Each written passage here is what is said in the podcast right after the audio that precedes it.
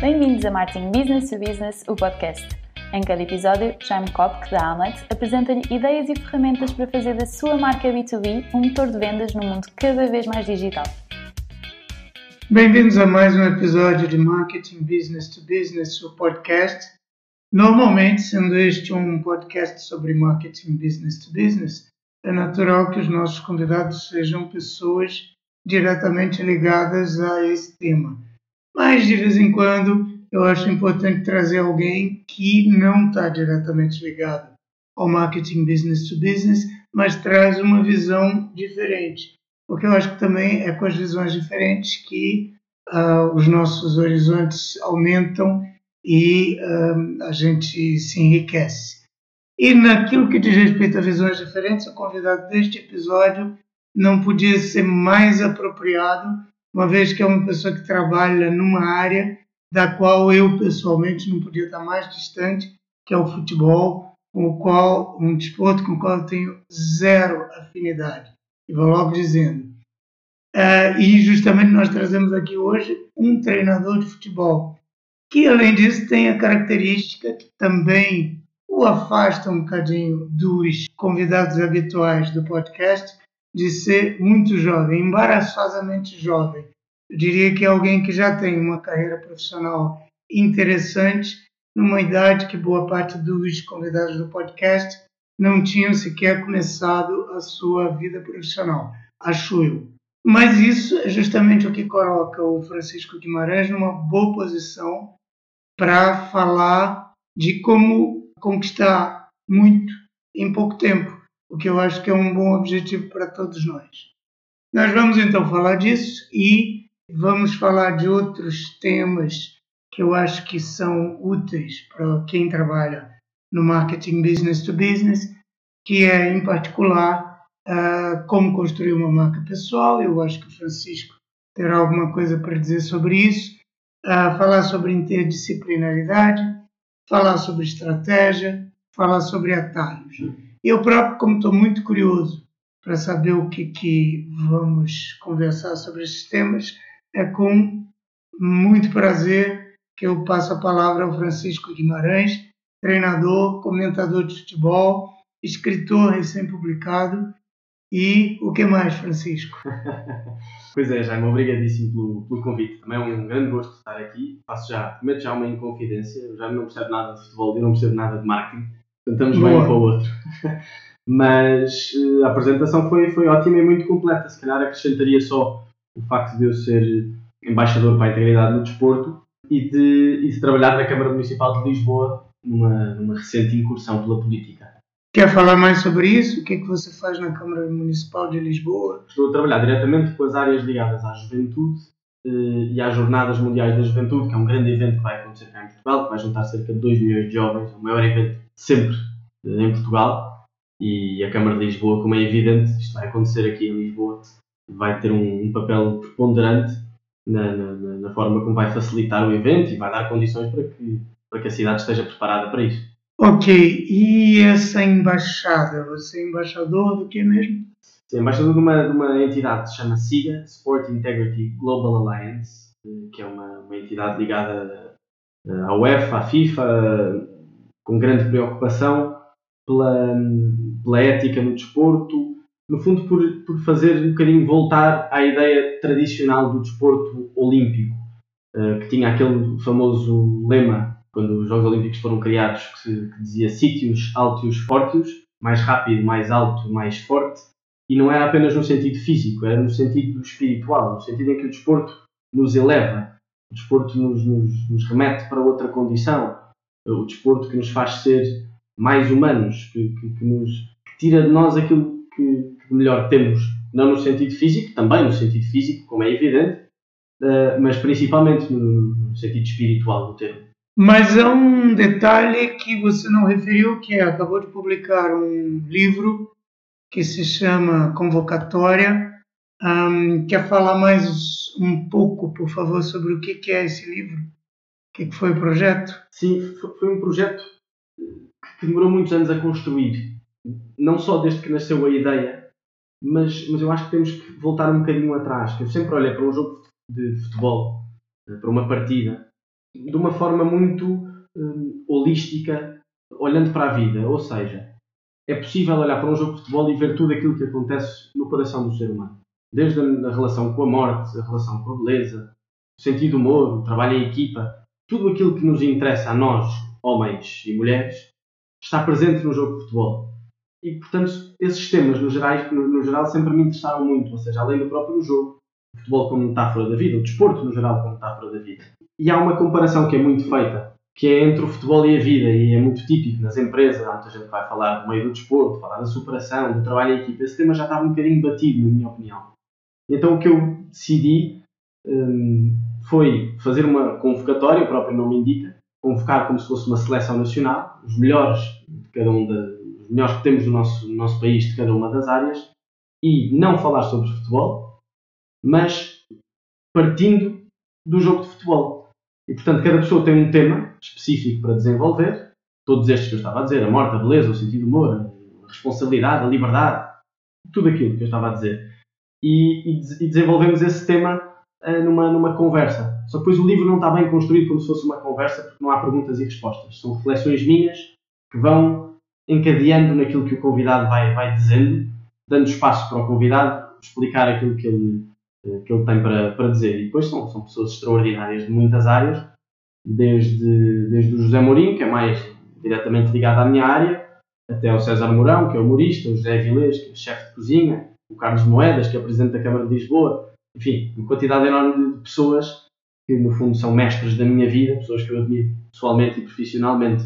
Isto nasceu porque eu, quando era treinador do Sub-19, uma equipa em Sintra, no 1 de dezembro, uma equipa que joga os campeonatos nacionais, senti necessidade de trazer gente de fora do futebol para falar à minha equipa. E portanto eu acho que a ideia do livro acaba por nascer daí, mesmo sem eu ter a consciência na altura que iria fazer um livro.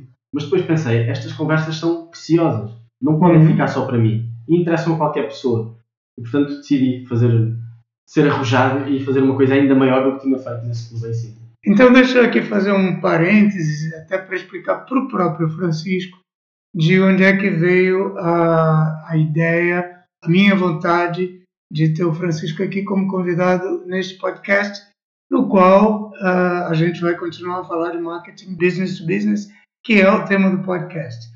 Aqui, um, um dos, uma das alavancas de que nós uh, temos falado aqui no podcast várias vezes para a construção de marcas de empresas business to business são os conhecimentos, a sabedoria, os conteúdos, estava resistindo a usar essa palavra, mas é disso que se trata, os conteúdos que existem nas próprias empresas. Né? As próprias empresas sabem muitas coisas e as pessoas nas empresas sabem muitas coisas. E é curioso que no último episódio uh, do, do, podcast, antes desse, com o, Juliano Ducini, nós estávamos justamente falando da necessidade de as empresas não esconderem os seus colaboradores, as suas lideranças, mas trazê-los cá para fora. Ou seja, as, nas empresas a construção das marcas business to business passa muitas vezes pela, por trazer aquilo que as pessoas sabem, aquilo que elas têm a dizer, e isso passa também por criar marcas pessoais, né? por as pessoas se tornarem visíveis. E eu achei, uh, quando tomei contato com o livro do Francisco, pensei, ah, este rapaz né, que está já tem uma carreira, mas está necessariamente no início da sua carreira, já foi buscar isso, né? E já foi buscar isso de uma maneira muito interessante, que é é, capitalizando a sua própria sabedoria, mas também a sabedoria de outras pessoas, que é, me pareceu uma, uma boa estratégia e que eu acho que seria muito aproveitável, muito útil uh, para muitas empresas copiarem o Francisco. Então, queria começar por aí, queria falar um bocadinho sobre, sobre o tema do livro. Muita gente dentro das empresas sabe, já pensou no assunto, que seria útil como ferramenta para a visibilidade sua própria, da, da própria empresa, escrever um livro. E sabe até que poderia ter matéria para isso. Mas muita gente não faz, porque, e é perfeitamente compreensível, fazer um livro tem muitos desafios. E o primeiro deles, naturalmente, é escrevê-lo. eu queria saber como é que foi para você esse desafio. Você já disse que foi uma coisa que levou o seu tempo, né? Sim. Mas queria saber se foi difícil, se foi fácil. Levou o seu tempo e, e nasceu por causa de um, de um, embate meu com a, com a realidade. Não é? Eu, olhar para, para, o meu meio, olhar ao meu redor e, e, e perceber atentamente aquilo que o meu, o meu habitat me estava a dizer. Nasce daí, mesmo que seja indiretamente. Agora, o processo de escrita é um processo muito uh, ambivalente e um bocadinho paradoxal. Então, neste livro é muito concreto isso. Eu falo no livro com muita gente e, portanto, o livro é quase uma metáfora que nos diz que não conseguimos fazer uma vida uh, sozinhos, não conseguimos caminhar se não estivermos acompanhados. O próprio texto é construído dessa forma, são textos meus que vão encadeando no texto da pessoa e, portanto, não é só o meu texto, mas também não é só da pessoa, portanto, é uma coisa feita em conjunto. Mas o ato de escrita é um ato completamente solitário. É um ato de, de, de silêncio, é um ato, é um ato de pacatez, é um ato em que nos temos de recolher para pensarmos sobre as coisas. Eu acho que a pandemia também nos deu isso, que é não tínhamos hipótese de fugir ao silêncio. Não tivemos uhum. hipótese. Mesmo que víssemos muita televisão, mesmo que fizéssemos muito desporto, nem que fosse dentro de casa ou naqueles passeios higiênicos, mesmo que tivéssemos a vida ocupada com 35 mil coisas, a certa altura estávamos nós e quatro paredes. Uhum. E a escrita faz isso também. Obriga-nos a, a, refletir sobre a nossa própria existência. Nossa, não só de mim próprio, no sentido egoísta do termo, mas sobre a existência do, ser humano, o legado que queremos deixar, a relação que temos com os outros. É curioso que a solidão nos faz pensar muito sobre a relação que temos com os outros. É mais vezes na solidão em que eu penso sobre a relação que eu tenho com os outros do que na altura em que eu estou com as outras pessoas. E portanto, forçarmos-nos a isso, não fugirmos, não nos distrairmos constantemente com aplicações no telemóvel e com muita televisão e muitos estímulos. A vida está-nos a dar muitos estímulos, não é? Até demais. Nós às vezes temos que contrariar um bocadinho isso e uh, estar frente a frente com o silêncio. Ok, mas então uh, imagino que não sei se você pretende escrever outros livros. Eu adoro escrever. É uma, é, um, é, um, é uma coisa recorrente na minha vida. Eu chego ao fim do dia e escrevo qualquer coisa. Ou até durante o dia. Uh, por um lado, para me obrigar a pensar sobre o meu dia. Uh, às vezes escrevo de forma mais diarística, a relatar o que me aconteceu. Outras vezes escrevo poesia, que é uma coisa mais, calhar, mais, mais vaga ou mais, mais abstrata. Mas, mas obrigo-me a isso também me obriga a refletir sobre aquilo que me acontece, para não passar apenas, para não ser apenas uma, uma mera passagem, porque é isto que me obriga também a pensar o que é que eu fiz bem, o que é que eu fiz mal. Eu tenho assim vários caderninhos que faço desde os meus 15 anos, ou mais específicos relacionados com a minha área. Lembro-me de estar a voltar dos treinos, eu vinha de comboio e fazer uma reflexão sobre o treino, ou às vezes não fazia uma reflexão sobre o treino, fazia uma reflexão sobre a minha forma de liderança. E essa reflexão constante é muito importante. Eu, como gosto de escrever, junta-se útil ao agradável. Sim, porque a minha pergunta era: não vai ser preciso outra pandemia ou que esta volte para criar essas condições de mais. Isto porque, assim como imagina a sua vida, né, como, como treinador, como comentador, como embaixador, como funcionário, da, colaborador da Câmara de Lisboa, encontrar esse silêncio, assim como para quem está no marketing de uma empresa ou é decisor de uma empresa, encontrar esse silêncio pode não ser muito fácil. E nós esperamos que não seja necessário que haja outra vez essas condições muito especiais que a pandemia criou. Claro, claro. Eu acho que nós somos, somos seres de uma dualidade incrível. E a minha vida é muito assim, é uma vida de frenesi máximo, de, de estar no trabalho e depois sair do trabalho e ir para uma casa de fados ouvir fado, ir para uma noite musical e depois silêncio máximo também, solidão máxima não há um meio termo. Eu tenho tentado encontrar um meio termo, mas não consigo. Mas esse choque constante, esse contraste constante tem sido muito, muito bom. Eu acho que a escrita, seja de um livro, não é preciso publicar. Metade das coisas que faço não publico. Mas é um exercício muito interessante para nos para, para que possamos crescer.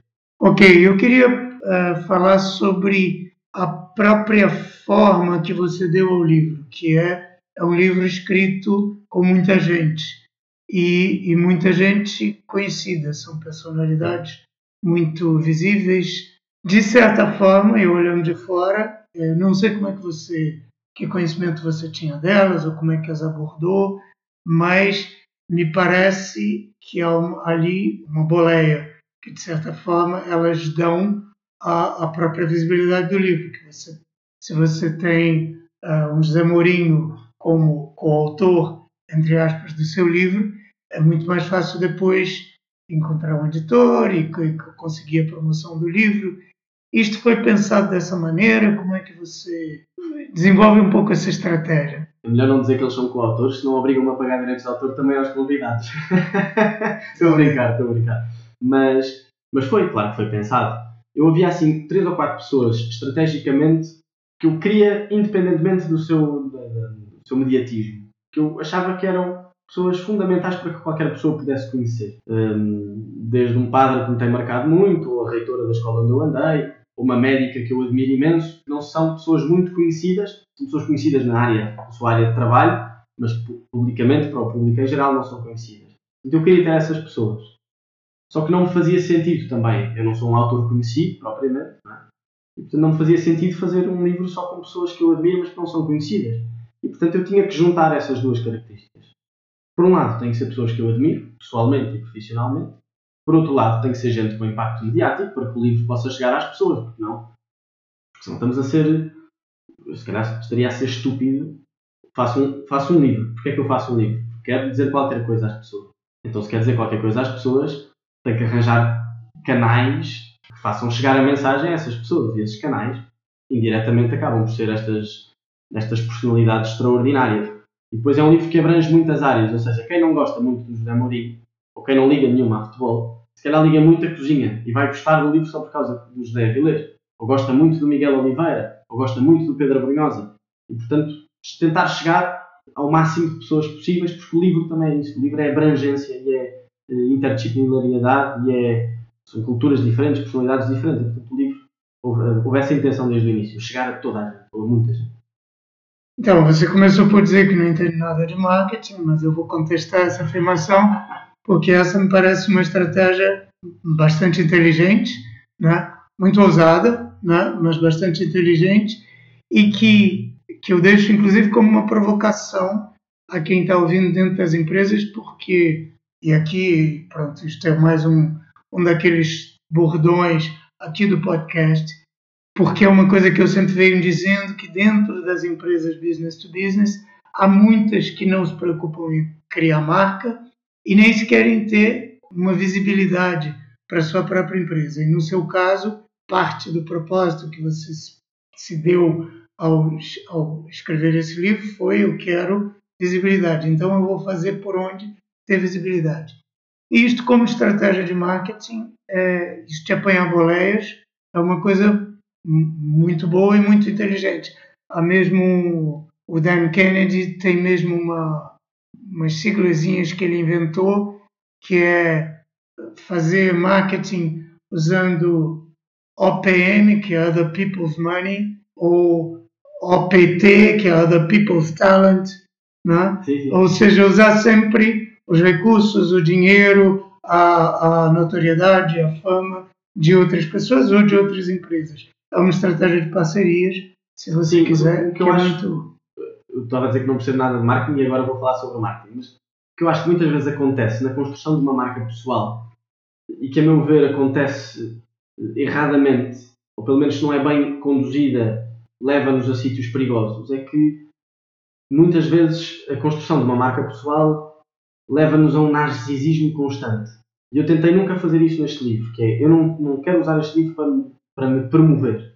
Quero usar este livro para, para dizer qualquer coisa, mas eu acabo por ser um mero mensageiro, não é? O, que interessa é o conteúdo e, portanto, eu durante o livro dei sempre mais espaço aos convidados do que, do que às minhas reflexões ou aos meus textos, etc. Claro que depois, evidentemente, à boleia, as pessoas veem o meu nome, falam no meu nome, etc. Mas tentei fazer sempre esse, esse desafio de não ser demasiado narcisista e egoísta. E acho que muitas vezes acontece no marketing principalmente na construção de uma marca pessoal, é que estamos demasiado preocupados em vender-nos. Não que não seja importante, não sou ingênuo a esse ponto, mas, mas não é tudo. Uh, portanto, é um equilíbrio difícil de se conseguir, mas, mas que eu procurei neste, neste E as duas coisas não são incompatíveis, todo, porque você, para, se você quer dizer qualquer coisa, é, mas como você disse, fazer de si próprio um canal uh, capaz de dizer essa coisa faz parte Sim, é como, da tarefa. É como estar no meio da multidão e não querer um microfone para falar, não é? um megafone. É preciso esse megafone. Uhum. É a única forma. Que estas pessoas acabaram por ser um megafone. Só que não foi só, essas pessoas não foram só um megafone. São pessoas com quem eu aprendo diariamente, que eu admiro incomensuravelmente, que eu acho que têm muito mais coisas a dizer do que eu. E, portanto, foi um, é o tal equilíbrio que eu tentei encontrar. Muito bem, e o desafio de, se é que foi um desafio, porque é outra barreira que muitos, muitas pessoas que se propõem ou pensam escrever encontram, que é o desafio de editar.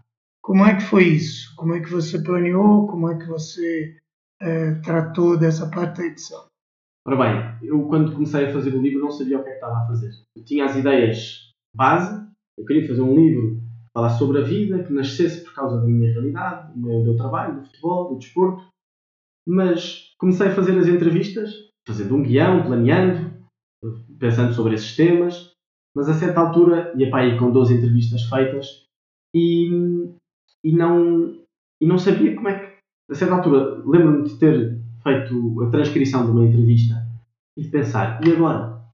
Como é que eu vou construir? Eu faço perguntas e respostas, faço um texto meu e depois vou citando muito pouco as outras pessoas. Como é que eu vou fazer isto?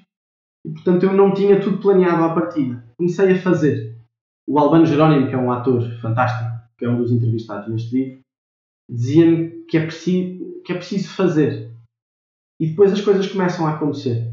E muitas vezes é isto, nós estamos tão preocupados em delinear uma estratégia, fazer um plano, que muitas das vezes basta, o plano geral, porque depois a função é nossa, é sermos protagonistas, deixarmos, fazermos acontecer e deixarmos a própria realidade ir encontrando o caminho. Não podemos é deixar de estar atentos a ela, não é? Mas, mas foi isso que me aconteceu. Então o formato nasce desse livro.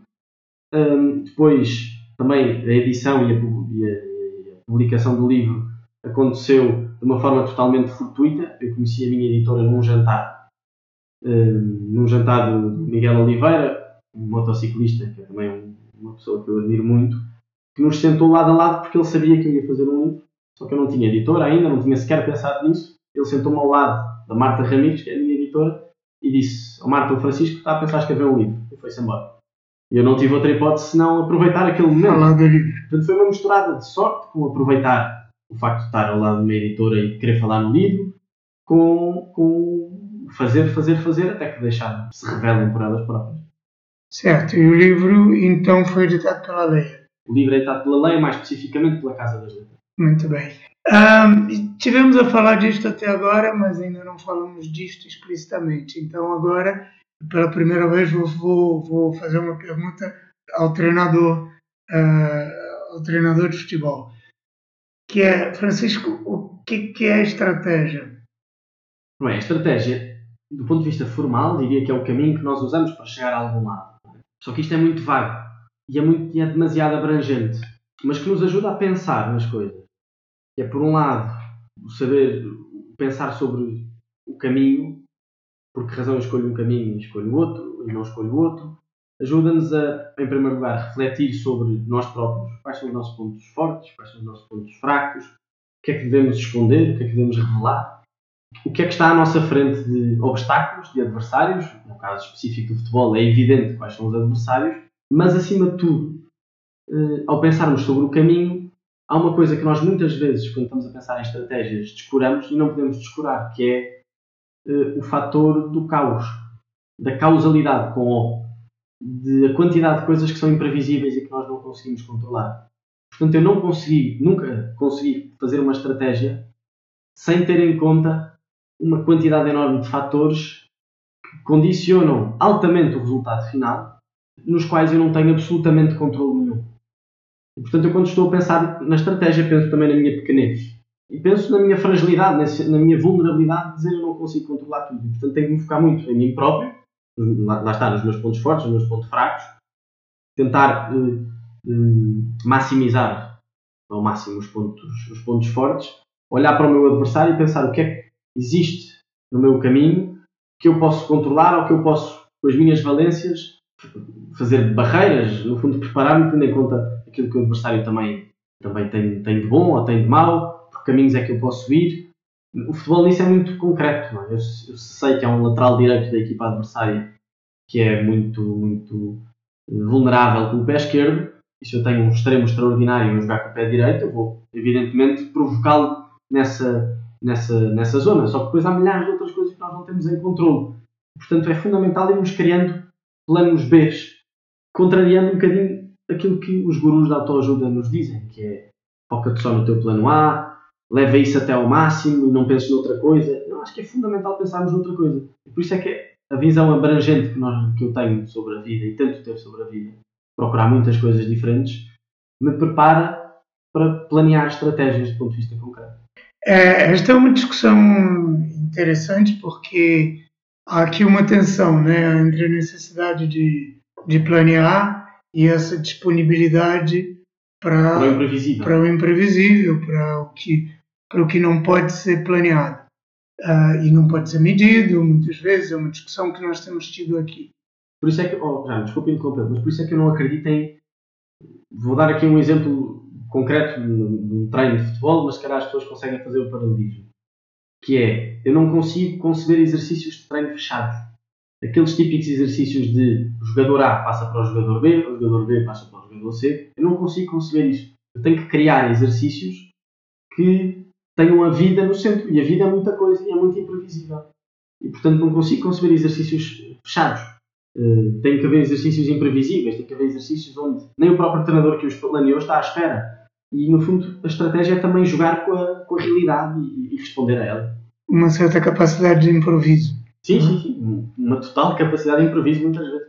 Que, aliás, há um, há um dos capítulos, ainda não li o livro inteiro, mas um dos capítulos que já li justamente fala sobre fala, isso, exatamente. sobre a capacidade de improvisação.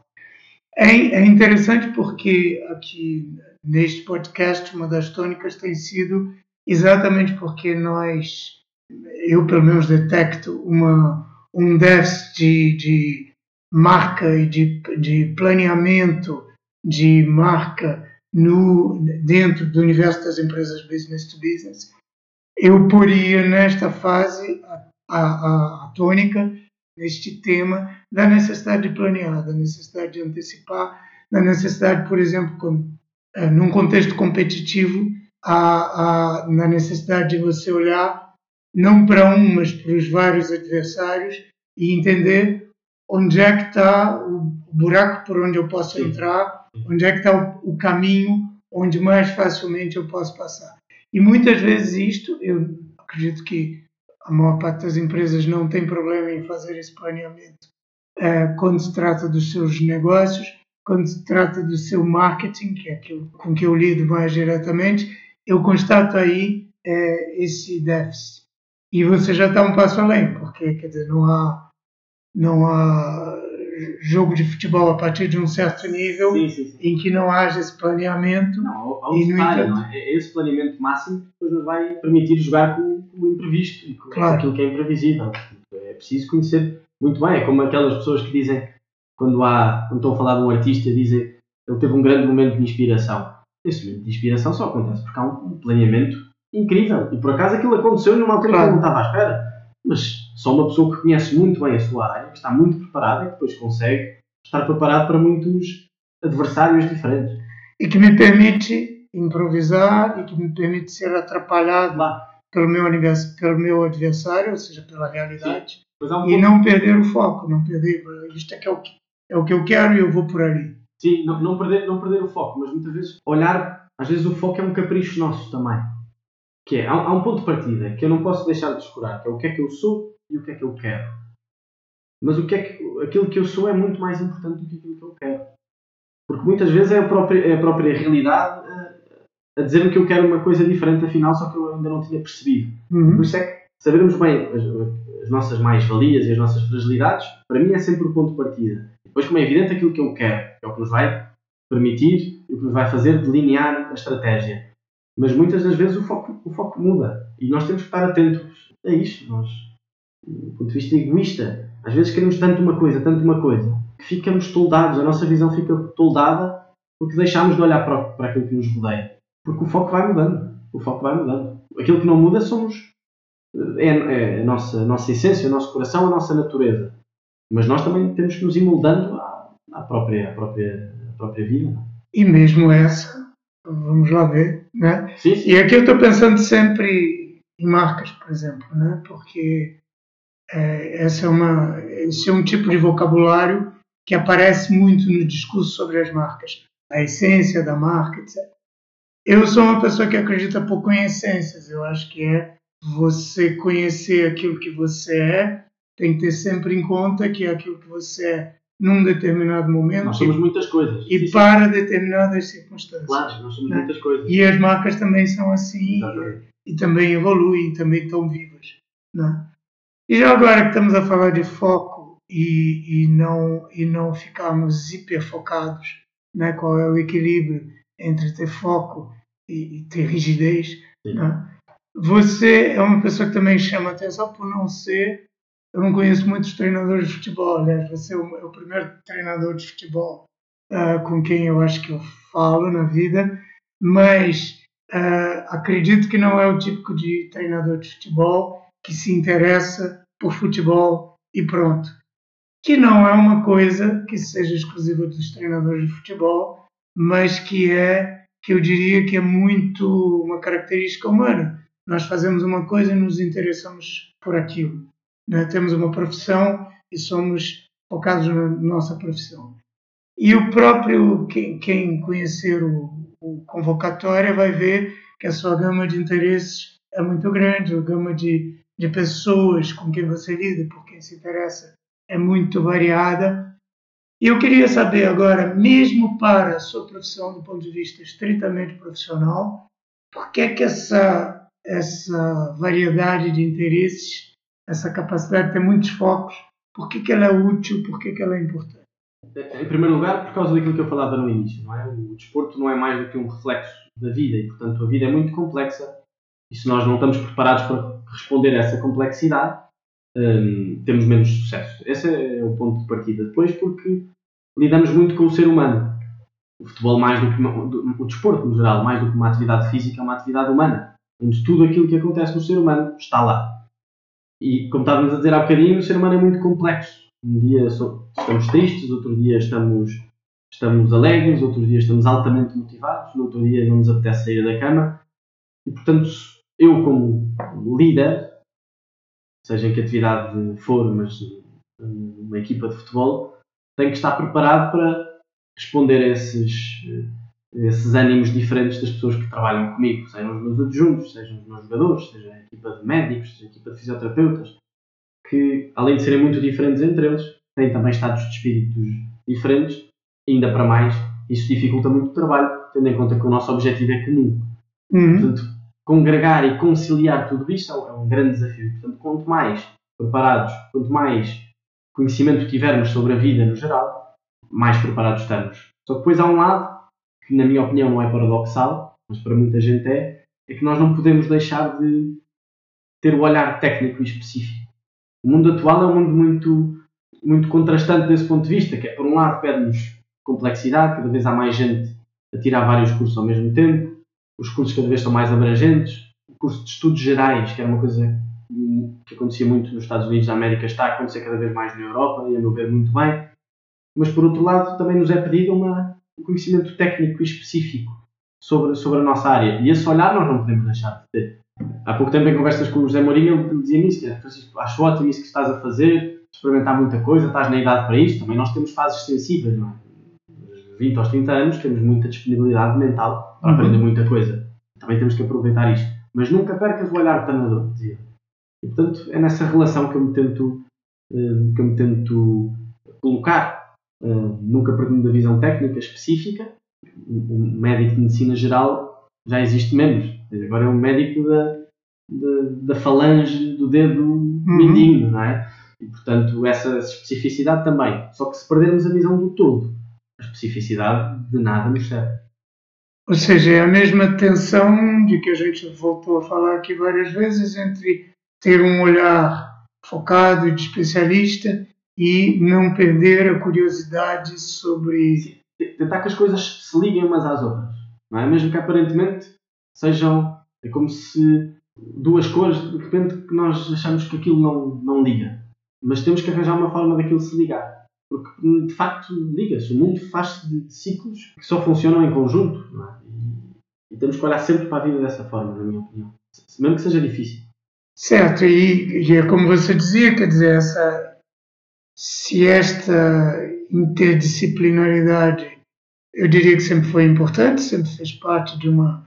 É, sempre deu mais capacidades às pessoas, eu diria que hoje, num tempo também em que as coisas estão mudando muito depressa, né? sim, sim, sim. e que a, que a especialidade, uh, o conhecimento específico que você possa ter uh, sobre uma determinada área se torna obsoleto muito depressa, a capacidade de você adaptar, se adaptar e passar de uma coisa para outra e estabelecer essas metáforas sim. também há de ser particularmente Sim, necessário. José Saramago, Prémio Nobel da Literatura, num conto extraordinário que se chama Conto da Ilha Desconhecida, que é um livro muito pequeno que eu recomendo toda a gente a ler, dizia que é preciso sair da ilha para ver a ilha. Eh, uhum. E portanto, eu acho que é mesmo isso, não, não diria melhor.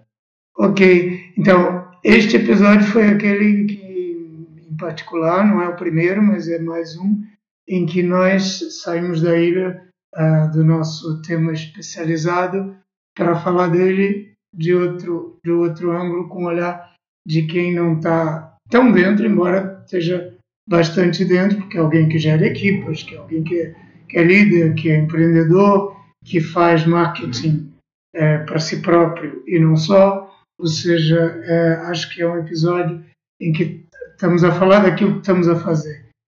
Até aqui bastante interessante por causa disso. Francisco, antes de caminharmos aqui para o fim da conversa, eu queria fazer a pergunta que faço a todos os convidados, que é, eu queria uma indicação sua, já foi dando algumas, de um livro ou podcast, um documentário, o que você quiser, que você, além da, da Ilha Desconhecida e além do Convocatória, que você é, pudesse dizer que quem nos ouve não pode deixar de conhecer e consultar. Eu, como gosto muito de ler, sou muito a favor de ler os clássicos da literatura.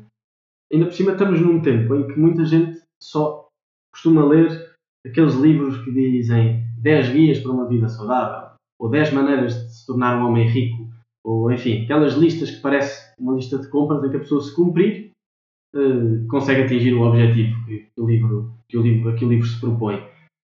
Alguns até são bons. Alguns são muito bons, mas também há muita banha da cobra, não é? portanto, uhum.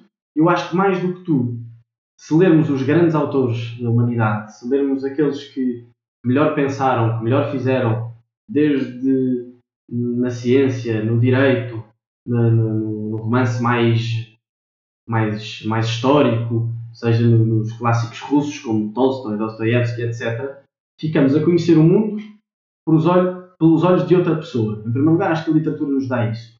Em segundo lugar, ficamos a conhecer o mundo através de olhos de uma pessoa extraordinariamente inteligente que, que, reflete muito melhor do que nós a nossa própria natureza, as suas amarguras, as suas tristezas. E, portanto, mais do que os livros de autoajuda, que eu acho, ou de, de, regras da vida, que eu acho que ajudam, em, se calhar em áreas mais técnicas e mais específicas. Eu, para saber de marketing, tenho que ler sobre marketing de outra forma. Uhum. Mas, mas antes disso, há uma base que é a base humana. Eu acho que qualquer clássico da literatura, seja o jogador do Dostoevsky ou Dom Quixote uh, do Cervantes ou um livro de poesia da Sofia de Melbrenner, nos dão essa visão do mundo através de, de, dos olhos de outra pessoa. E acabam por ser portas para nós iniciarmos um caminho sobre nosso, a nossa própria pessoa. Uh, portanto, qualquer um desses livros que eu, que eu disse. Pois há um podcast que eu acho Há dois podcasts que eu gostava de recomendar, muito diferentes uns do, um do outro. Um que se chama O Poema Ensina a Cair, que é sobre poesia, eh, que tem vários convidados e cada um fala sobre os seus poemas, os poemas da sua vida. E vale muito a pena, da Raquel Marinho, que é uma, uma ótima entrevistadora e uma grande conversadora. Uh, e o podcast da Bumba na Fofinha, que é uma comediante, uma criadora de conteúdos, eu não sei, ela é tanta coisa também que eu não sei bem definir, mas que, fala, que fala sobre o fracasso e o insucesso com pessoas muito conhecidas. Uh, não só tem muita graça, e eu gosto muito de ver coisas de comédia, como também nos, nos dá aquela ideia de que somos todos muito pequenos e somos todos miseráveis comparados com a imensidão da, da natureza, do mundo, da vida. E, portanto, termos essa noção constante do, do fracasso. Por isso é que o podcast se chama eh, Reset, recomeçar. É, é, muito, é muito engraçado e nós só, só falamos sobre os sucessos, só falamos sobre as nossas conquistas. Portanto, ter ali uma coisa que nos contam, em que nos contam as coisas más que aconteceram, os fracassos, os erros. Eu acho que é muito. alivia, alivia. Muito bem, então ouçam os clássicos, ah, não, leiam os clássicos, ouçam a Bombona Fofia. E, e para saberem mais sobre você e te encontrarem, onde é que as pessoas vão? Ora bem, vão ao Instagram, Francisco VG Guimarães, vão ao Facebook, ouçam a Sport TV, onde eu também sou comentador, uh, muitos outros podcasts também, entrevistas, mas acima de tudo, Acho que o livro convocatório é uma ótima forma de saberem mais sobre, sobre aquilo que eu gosto. E o meu Instagram também é onde eu comunico mais regularmente. Muito bem, então as, uh, nas notas do podcast vão estar todas essas referências para quem quiser saber mais sobre o Francisco Guimarães. Quem quiser saber mais sobre marketing e comunicação business to business, vá a hamlet.pt. Chegando lá, assine a newsletter Universidade B2B e quem gostou desse episódio, eu acho que não há maneira de não ter gostado, deixe um comentário, divulgue com os amigos, uh, ponha muitas estrelas e faça isso tudo e não perca os próximos episódios também, que também vão ser muito bons, eu garanto. Muito obrigado. Obrigado, já. Acabou de ouvir Martin Business to Business, o podcast da Amlet B2B. Se gostou, não se esqueça de fazer like, partilhar, deixar o seu comentário e subscrever no seu canal preferido. Para ver as notas desta conversa, vá a amlet.pt blog. E em breve voltaremos com mais um episódio de Marketing Business to Business, o podcast.